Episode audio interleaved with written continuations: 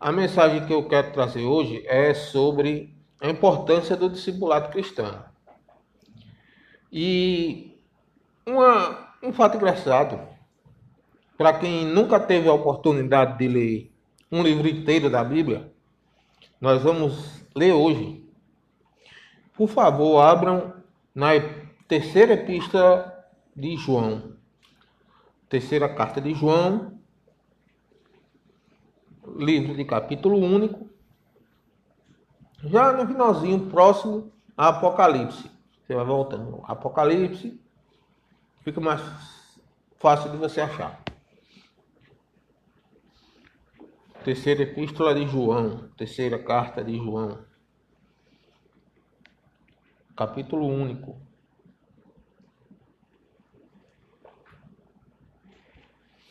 Diz assim a palavra do Senhor. Vou dar um tempinho até os irmãos acharem.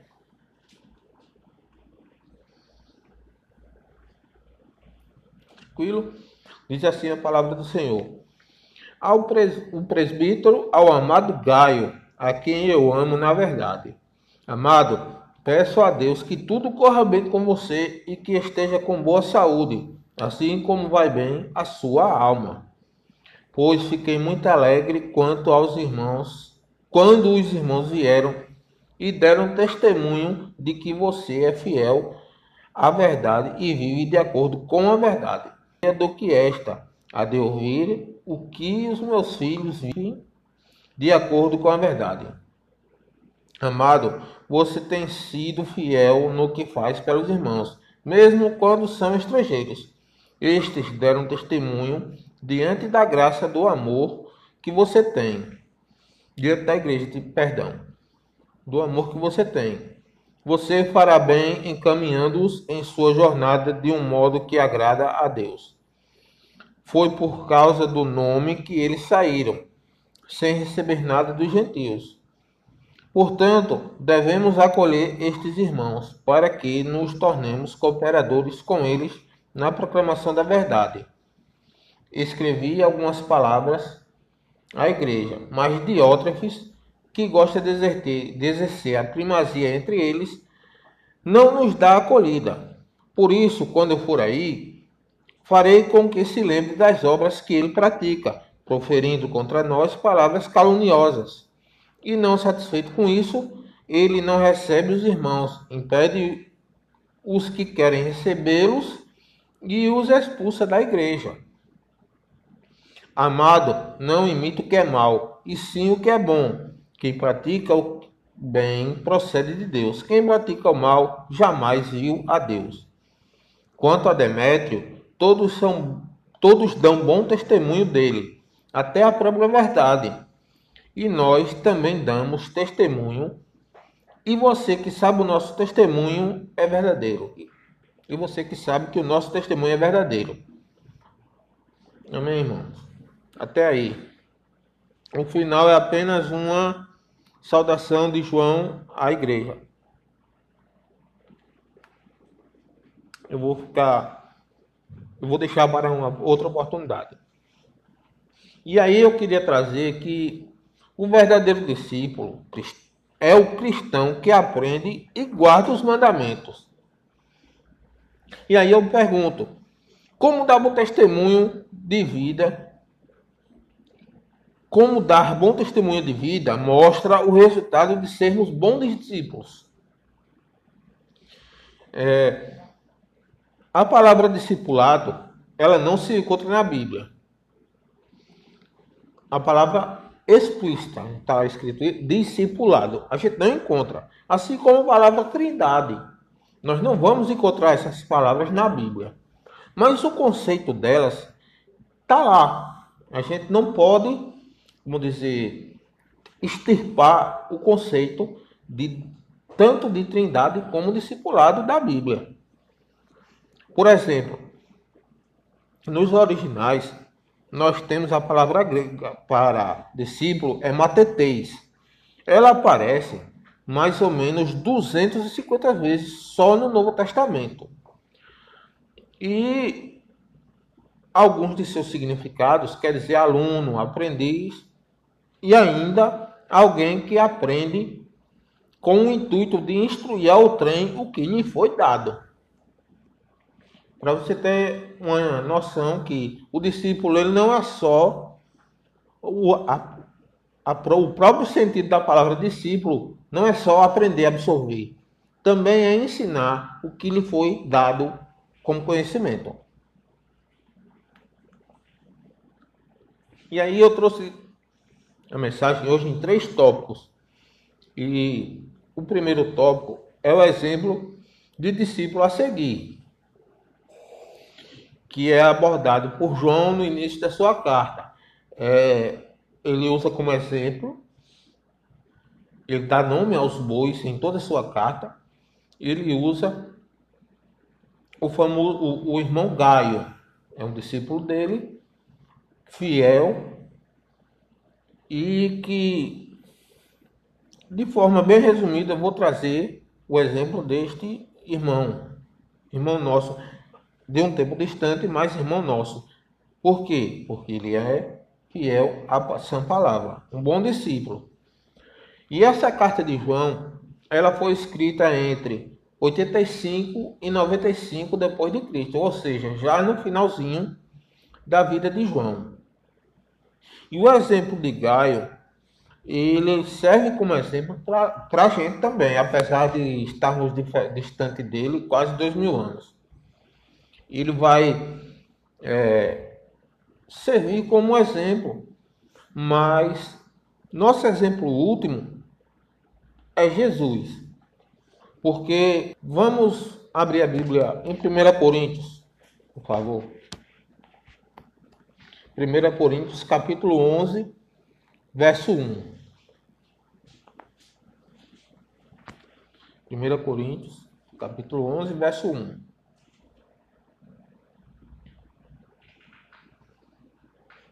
Todos acharam? Amém. Sejam meus imitadores, como também eu sou de Cristo. É um verso muito famoso um versículo muito famoso de Paulo, que Paulo dá aos coríntios, um conselho que Paulo dá aos coríntios, que eles sejam imitadores dele, como ele é de Cristo. Ou seja, no final das contas, o bom discípulo, ele é discípulo de Jesus. Por mais que ele, por exemplo, queira imitar o irmão Severino, ou um grande pregador como Augusto Nicodemos, o pastor David, uma, um outro pregador famoso, se essa pessoa a quem eu sigo, ela é fiel ao exemplo que Cristo deu, no final das contas, eu vou estar seguindo a Cristo. Como Gaio, ele é discípulo de João, mas em instância última, ele é discípulo de Cristo, porque ele segue a verdade. E é isso que Cristo vem dizer quando ele diz que sejamos o sal da terra e a luz do mundo. Que quando nós somos discípulos de Cristo, nós acabamos nos destacando de maneira diferente dos demais. Nós não nos nós acabamos nos separando dos demais.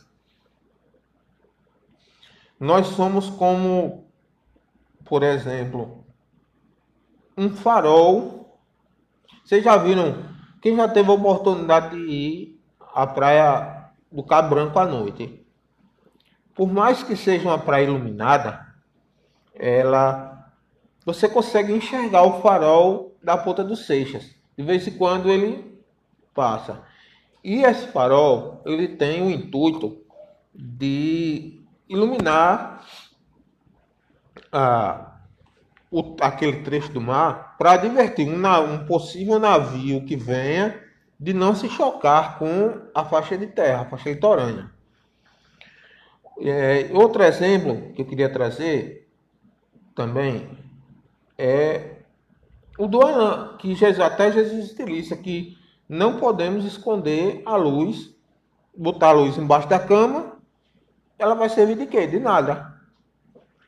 mas quem põe, no caso, o verdadeiro discípulo é como uma luz posta, em cima do velador. O velador era um suporte para colocar a lâmpada, a lâmpada com azeite para iluminar todo o ambiente. Assim como essas lâmpadas que estão aqui nos iluminando. Hoje Deus nos abençoou com eletricidade, essas lâmpadas, mas na época era uma lâmpada iluminava o quarto aqui teriam que ser colocadas várias lumináriazinhas pelo tamanho do templo. E aí essas lâmpadas que iluminam o ambiente seria a nossa conduta. Essa luz que ilumina o ambiente somos nós. Temos uma conduta diferenciada. Por exemplo, é, a gente costuma dizer hoje em dia que existe. A gente costuma dizer não, o pessoal quer separar a vida dentro da igreja da vida fora da igreja. E o bom discípulo, ele dá exemplo em todos os aspectos da vida, como o João vem trazer que é, o, o, as obras, as boas obras de Gaio, o, o viver de Gaio, não foi João que foi atrás, mas se vocês repararem no texto, eu fiquei, João vai dizer nominalmente, eu fiquei sabendo da sua conduta a conduta de Gaio, a boa conduta de Gaio chegou até lá, até onde João estava. Provavelmente na ilha de Patmos, onde ele escreveu o livro de Apocalipse e se encontrou preso por um determinado tempo. E aí, a vida dele, não só a vida eclesiástica, quer dizer, a vida dentro da igreja, como a vida dele fora, é uma vida separada do pecado eu digo separada, obviamente que nós, como seres humanos, uma hora ou outra vamos pecar. Não vamos permanecer no pecado, mas o pecado não tem o mesmo sabor que tinha antes de nossa conversão. Certo? E após a conversão, nós temos uma outra uma outra, como é que eu vou explicar? Alegria de vida. A conversão nos traz uma alegria. Qual é, seria essa alegria? Alegrar-se em Deus, como diz o nosso catecismo batista. Que nós nos alegramos em Deus e seguimos seus mandamentos. E isso nos traz alegria. E em todo aspecto da nossa vida, nós somos diferenciados em viver para Deus e seguir os seus mandamentos, e seguir o seu caminho. Por favor, abram João 14, 6. Evangelho de João.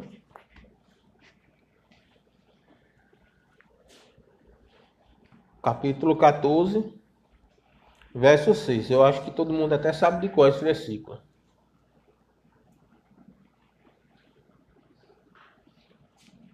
Amém, igreja? Jesus respondeu: Eu sou o caminho, a verdade e a vida. Ninguém vem ao Pai senão por mim. Ou seja, quando nós seguimos o caminho, nós seguimos a Cristo. Esse é o verdadeiro discípulo. Larga, toma, larga tudo, toma sua cruz e segue o caminho, que é Jesus. Nós não temos outro caminho a Deus. Como costumam dizer por aí, ah, toda religião leva a Deus. Não. Só Jesus leva a Deus. Ele não é um caminho como é, Confúcio ou Maomé ou outro lá qualquer. Ele é o caminho, ele é a verdade e ele é a vida há uma canção que diz que o que Jesus fala, ele é. E aí, no segundo ponto, eu queria trazer para vocês o, justamente o contrário, um exemplo negativo, o exemplo do mau discípulo.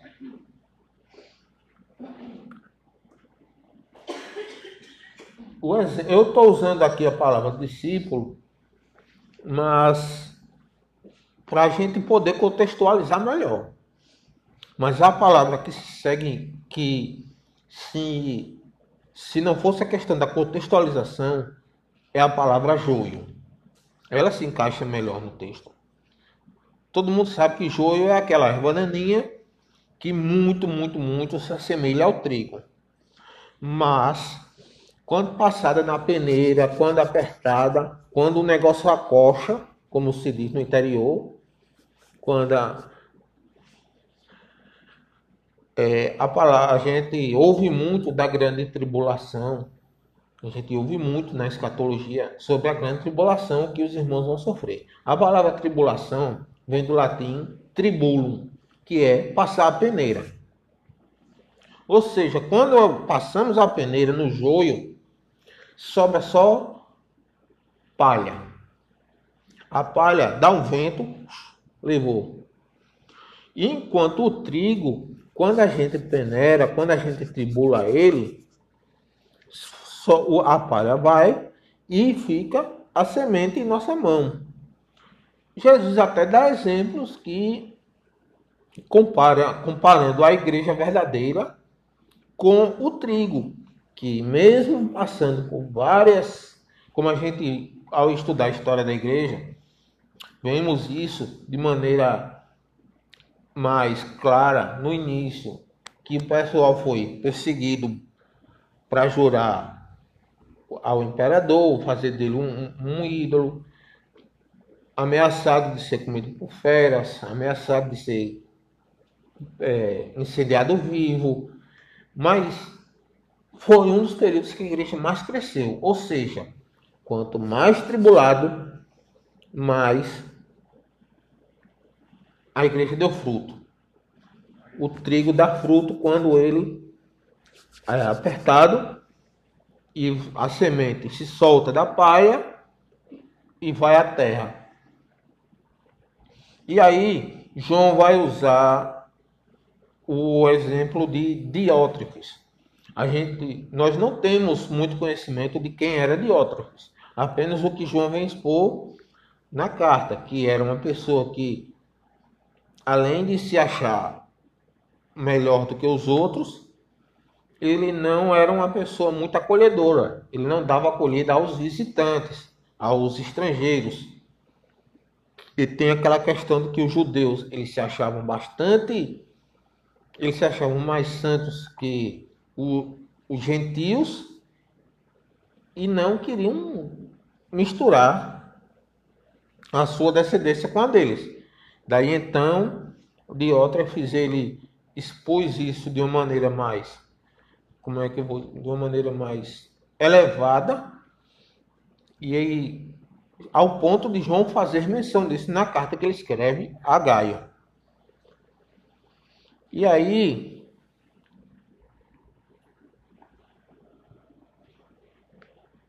como eu disse a vocês antes, Jesus compara a igreja, a igreja invisível, a Igreja Universal, não é de Macedo, não. Hein? A Igreja Universal, a Igreja Mundial, aquela igreja invisível que é composta por santos, por tantos que já morreram como os que estão vivos hoje, santos de todas as épocas do cristianismo.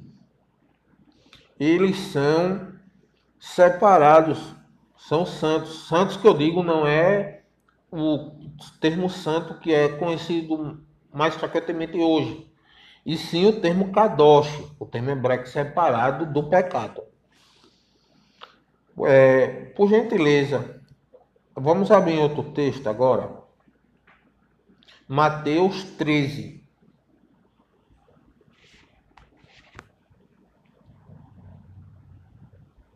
Mateus 13. Mateus, o primeiro livro do Novo Testamento, como todos sabem.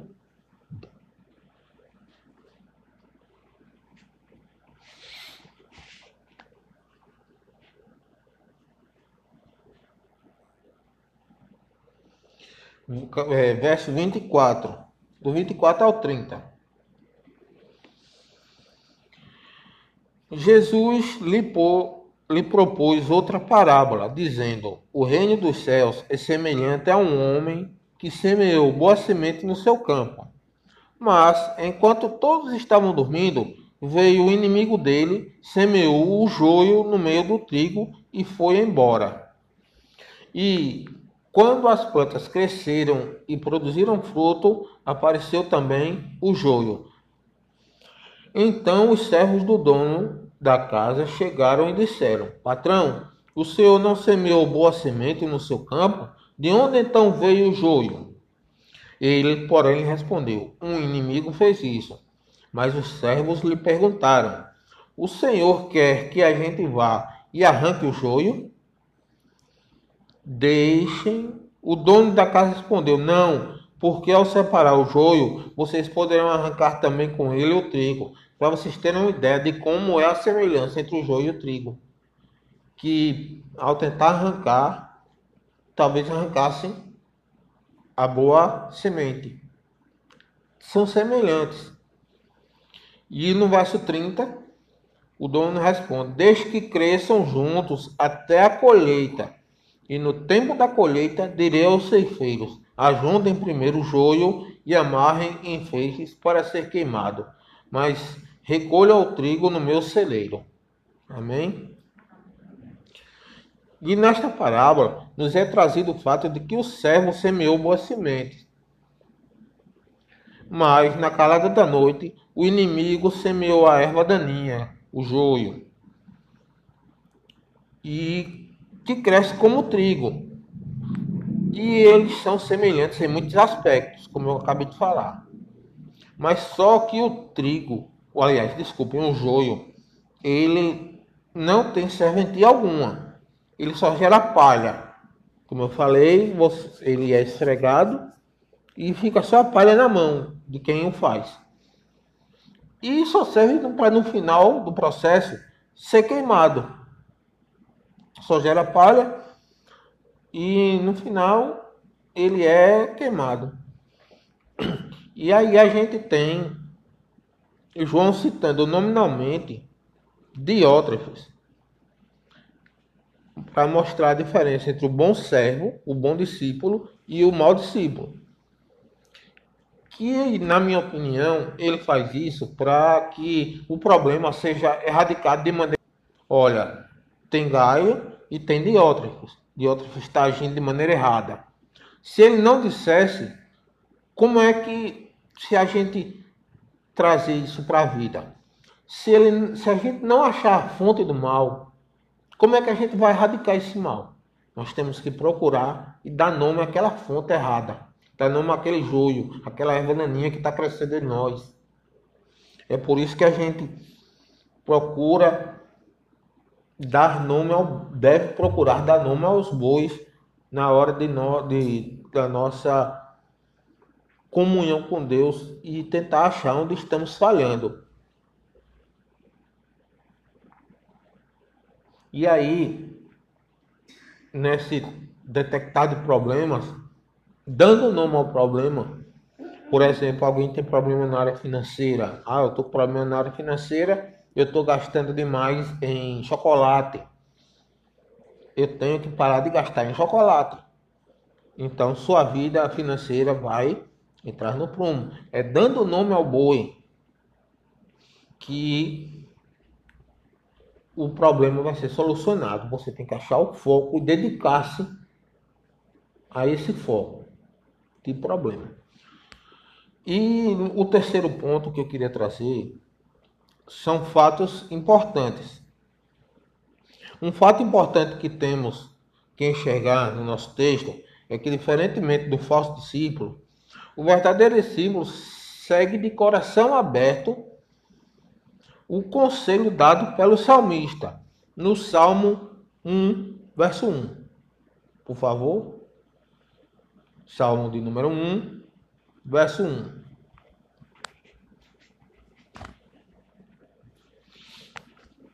Meio da Bíblia. Primeiro Salmo. Bem-aventurado é aquele que não anda com, no conselho dos ímpios, não se detém no caminho dos pecadores, nem se assenta na roda dos escarnecedores. E aí, de maneira semelhante, o sábio ele vai confirmar o que está sendo exposto pelo salmista, que é o que está escrito em Provérbios, por favor, capítulo 1, Provérbios, livro depois de Salmo, Salmos, no primeiro capítulo.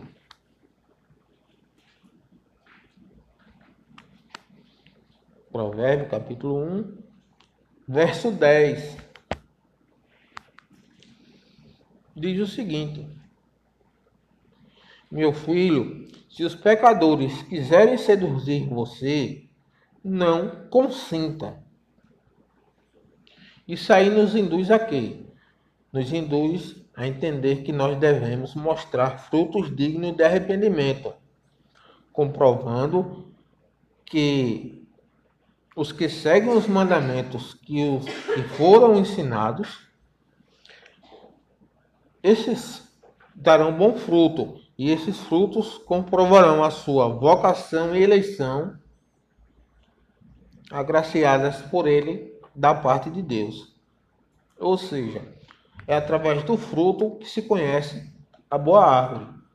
O verdadeiro cristão, ele dá testemunho da sua vocação e da sua eleição. Como Pedro, em sua epístola, vai dizer procurem dar testemunho da sua vocação e eleição. E hoje em dia, está, é, estamos numa época que muito se exalta o famoso não julgueis. E, o, e mais antigamente se dizia muito: ah, eu não discuto religião sei se os mais antigos já ouviram isso ou até praticaram na época que não eram convertidos. Eu não discuto religião. Até um ditado que diz que futebol, religião e, e política não se discute. E na minha opinião e na opinião de muitas, muitos outros pastores, eu não sou pastor, mas concordo com eles, é por não discutir política que o Brasil está afundado hoje do que está. E por não discutir religião é que hoje vemos muita é, coisa antibíblica por aí. E aí nós sabemos que ao apresentar, por exemplo, ah, vamos fazer uma campanha evangelística na rua. Obviamente, não vamos ter 100% da rua evangélica.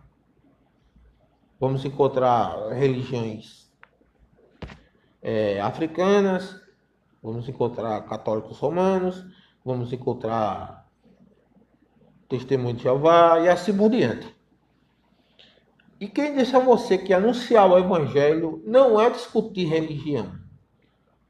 Todo mundo ao discutir o evangelho, se torna um teólogo. Sabe-se lá o nível que você está, um nível mais avançado ou um nível mais, mais baixo, mas você está fazendo teologia, você está discutindo religião, você está confrontando aquela outra pessoa.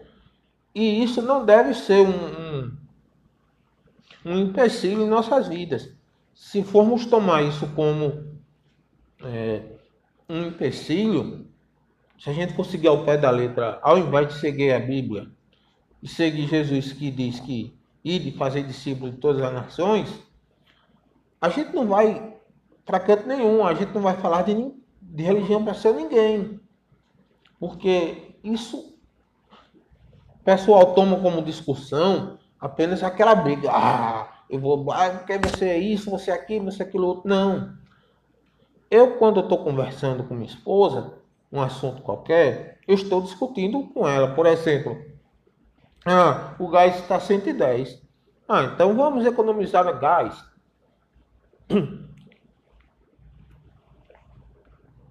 Isto é uma discussão. Isto é um diálogo. E todo diálogo é uma a palavra discussão é semelhante à palavra diálogo. Não quer dizer que você ao discutir você está é, se exacerbando, brigando. Perdão. Você ao discutir religião, quando eu digo que você ao apresentar o evangelho a alguém, você está discutindo, quer dizer justamente isso, que você está dialogando com outra pessoa. Não quer dizer que você vá, até porque você não deve fazer isso. Você não deve se exacerbar, xingar alguém, porque isso pode gerar até uma certa aversão. E que esse, não tomem esse. E que vocês não tomem esse. Ah, eu não discuto com religião como um empecilho, porque nós sabemos que Deus não nos deu espírito de covardia. Nós devemos ter sempre em mente que tem sempre gente com o coração mais aberto ou não a receber a palavra de Deus. Vai ter gente mais é, apaziguada e vai ter gente mais exacerbada. Mas nós sabemos que a palavra de Deus não volta vazia. Temos que ter em mente isso, que a palavra de Deus ela vai ter um foco. Desculpem. Seja para condenar ou seja para salvar. A palavra de Deus não volta vazia, ela vai ter um significado, ela vai ter um sentido, ela vai ter um direcionamento, seja para o bem ou para o mal. Mal do que a rejeitam e bem do que as recebem, dos que os recebem. E aí, outra coisa que nós temos que ter em mente ao anunciar a palavra de Deus é justamente um fato importantíssimo, que o próprio Deus da palavra disse que estaria conosco todos os dias até a consumação dos séculos. Amém? Tenham sempre isso. Que você, quando vai anunciar a palavra, você não vai anunciar a palavra sozinho. Você é convertido. Além de ter o Espírito Santo fazendo morada em você, você tem Deus Filho junto do seu lado, pois ele prometeu e ele é fiel para cumprir aquilo que prometeu. E glória a Deus por isso. E a conclusão que eu queria trazer para conclusão, certo? Estou até um pouco muito adiantado. Nossa, o meu relógio está errado, não sei. Eu estou enxergando o relógio dali, mas tudo bem. Eu queria trazer a vocês que durante a história da igreja nós vemos discípulos gerando discípulos. Por exemplo, Paulo gerou Timóteo, João, além de Gaio, além de outras pessoas que nominalmente aqui eu não vou citar porque eu passaria horas e horas e mais horas citando os discípulos de João. João gerou Policarpo de Esmirna.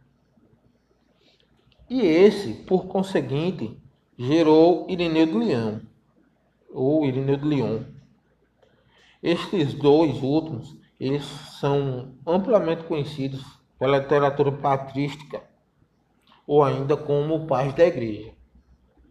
São pessoas que viveram num período pós-apostólico muito junto aos apóstolos, ou até alguns foram discípulos do próprio, dos próprios apóstolos. Como temos exemplo também de Pedro, que gerou como discípulo João Marcos, que temos o Evangelho de Marcos, que estamos estudando aqui todo domingo. E em breve retornaremos, se Deus se permitir, o estudo da carta do Evangelho de Marcos. E eu trouxe essa reflexão, é, trouxe apenas alguns exemplos de gente que foi feliz em Jesus, tendo Deus como seu, seu foco de felicidade, que é o nosso alvo. E, portanto, nós devemos tentar imitá-los, pois ao tentar imitá-los estaremos, via última, imitando a Cristo. Pois nós sabemos que, como Paulo disse, ser meus imitadores como eu sou de Cristo. A gente imita Paulo, que imita Cristo, então estamos imitando Cristo. E isso deve ser o foco que devemos ter anunciar, ao anunciar as boas novas aos demais. A alegria de se conhecer a Deus. Conhecer a Deus de verdade, verdadeiramente, é a maior alegria que um homem ou mulher, eu digo homem ou gênero humano, pode ter. Essa é a alegria de todo crente. Conhecer verdadeiramente a Deus. E eu sou da linha dos teólogos que seguem que o nosso galardão no céu, a gente até discutiu sobre isso na escola bíblica, que não veio quiser aprender mais sobre esse fato, quinta-feira, domingo estaremos às 5 horas, portas abertas aqui. Todo mundo pode chegar e conhecer mais. Isso é que é, eu sou da linha de pensamento que o nosso galardão será conhecer a Deus mais profundamente. Esse é o nosso maior presente que nós poderemos ter no céu. Eu não vou dar certeza, mas há uma linha que diz que mais, mais se conhecerá a Deus conforme você praticar e seguir a Deus. O galardão maior conhecimento de Deus maior. E um galardão menor, um conhecimento de Deus menor. Embora todos conheceram a Deus, todos os que são fiéis conheceram a Deus, mas como a Bíblia diz que há um galardão maior, creio eu que este galardão maior seja o conhecimento mais adequado, mais profundo, e com isso uma felicidade maior, um regozijo maior. Certo? que é justamente conhecer a Deus. E não deixemos que essa, essa, esse linguajar de hoje, essa animosidade que encontramos no dia a dia, venha nos ser empecilho.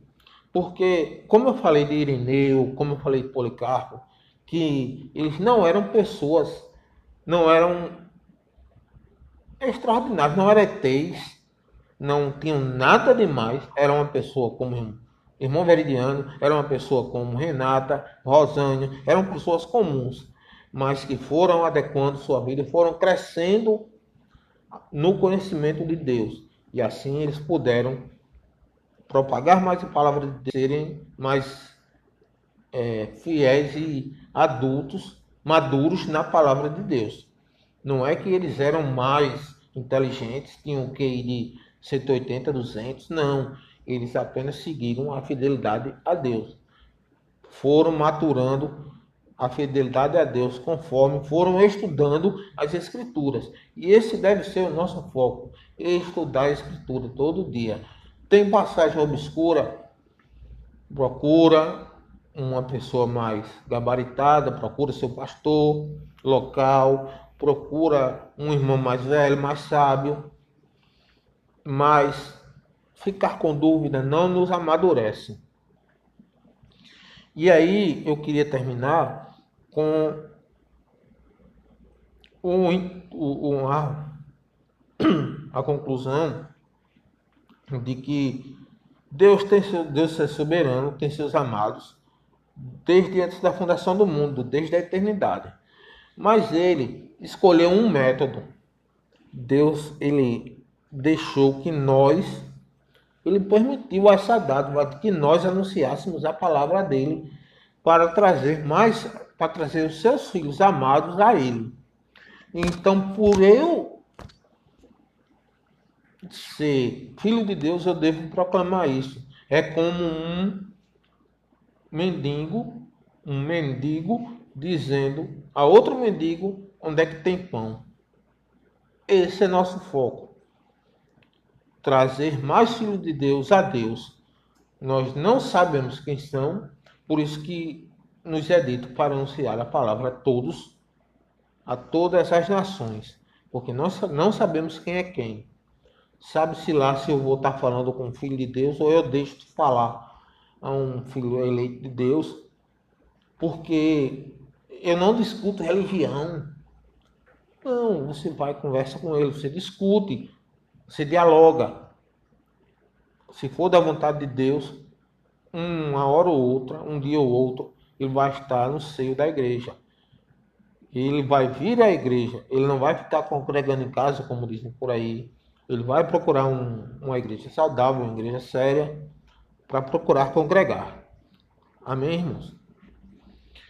Isso foi o que o próprio Deus deixou para nós, que nós saiamos e façamos discípulos, anunciemos a palavra de Deus e com nossa vida demos, daremos testemunho de Deus com nosso com nossa maneira de viver.